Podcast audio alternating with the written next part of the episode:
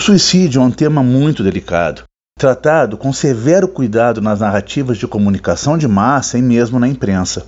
Telenovelas, por exemplo, evitam esse tipo de episódio. Na imprensa, não se noticia quando alguém põe fim à própria vida. A literatura, contudo, não se desvia do fenômeno. Por sinal, focaliza como uma das amarguras que são parte dessa nossa frágil condição humana.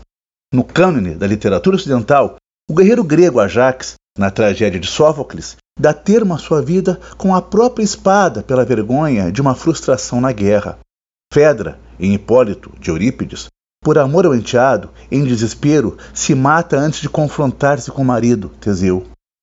A partir do romantismo, sobretudo, o desejo de fugir da dor e das imposições morais e sociais faz do suicídio algo não necessariamente raro na trajetória dos protagonistas.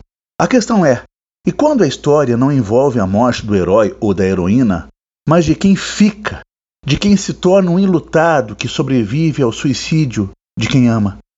Essa é a dolorosa intriga de Crocodilo de Javier Contreras. A narrativa acompanha os sete dias de um pai em busca de um sentido, uma razão após o suicídio do filho, Pedro, com menos de 30 anos.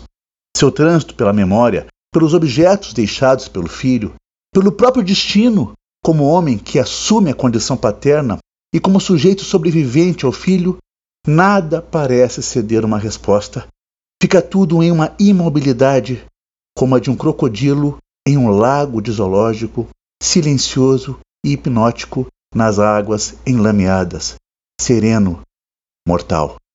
O Crocodilo, de Javier Conteiras, é da Companhia das Letras. É o nosso Lombada à Frente.